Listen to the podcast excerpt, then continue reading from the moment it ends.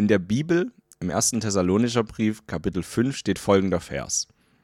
Seid alle Zeit fröhlich, betet ohne Unterlass, seid dankbar in allen Dingen, denn das ist der Wille Gottes in Christus Jesus für euch. Ich nenne den Denkanstoß für den heutigen Tag ein dankbares Herz.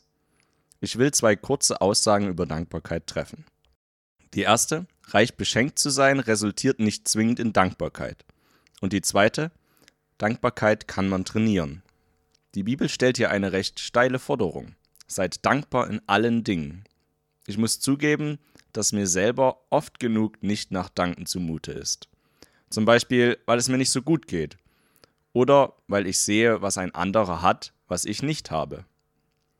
Für was soll ich denn in so einem Moment danken?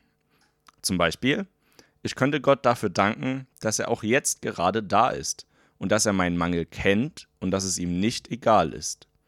Und siehe da, schon habe ich einen Dank formuliert. Und das in einer Situation, in der mir gar nicht danach gelegen war. Natürlich geht es nicht darum, etwas vorzuheucheln. Es ist vielmehr eine Fokussierung auf das Positive. Wie ich schon sagte, Dankbarkeit kann man trainieren. Und es gibt zahlreiche Leute, die sich beinahe immer benachteiligt fühlen. Quasi antrainierte Undankbarkeit. Alles eine Sache der Einstellung. Und das Beste daran ist, Dank scheint wie ein Katalysator zu funktionieren. Da, wo der Heilige Geist wertgeschätzt wird und wo er sich wohlfühlt, da wird er sich auch aufhalten und handeln. Wenn du auch nur einen Funken Frieden verspürst, dann wandle diesen doch sofort in ein Lob um. Und ich verspreche dir, dass der Heilige Geist sich dir noch mehr zeigen wird. Sollte es dir gar nicht gut gehen, dann sprich dennoch einen Dank aus, dafür, dass Gott erhaben und größer als unser derzeitiges Gefühl ist.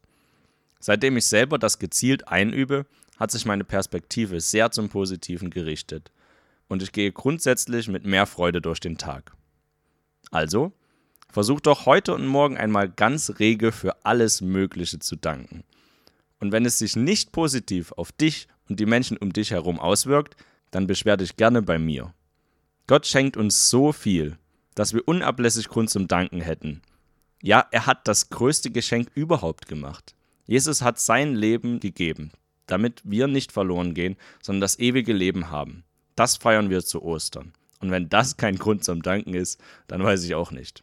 In diesem Sinne, dank dem Herrn, denn er ist freundlich. Und danke fürs Zuhören.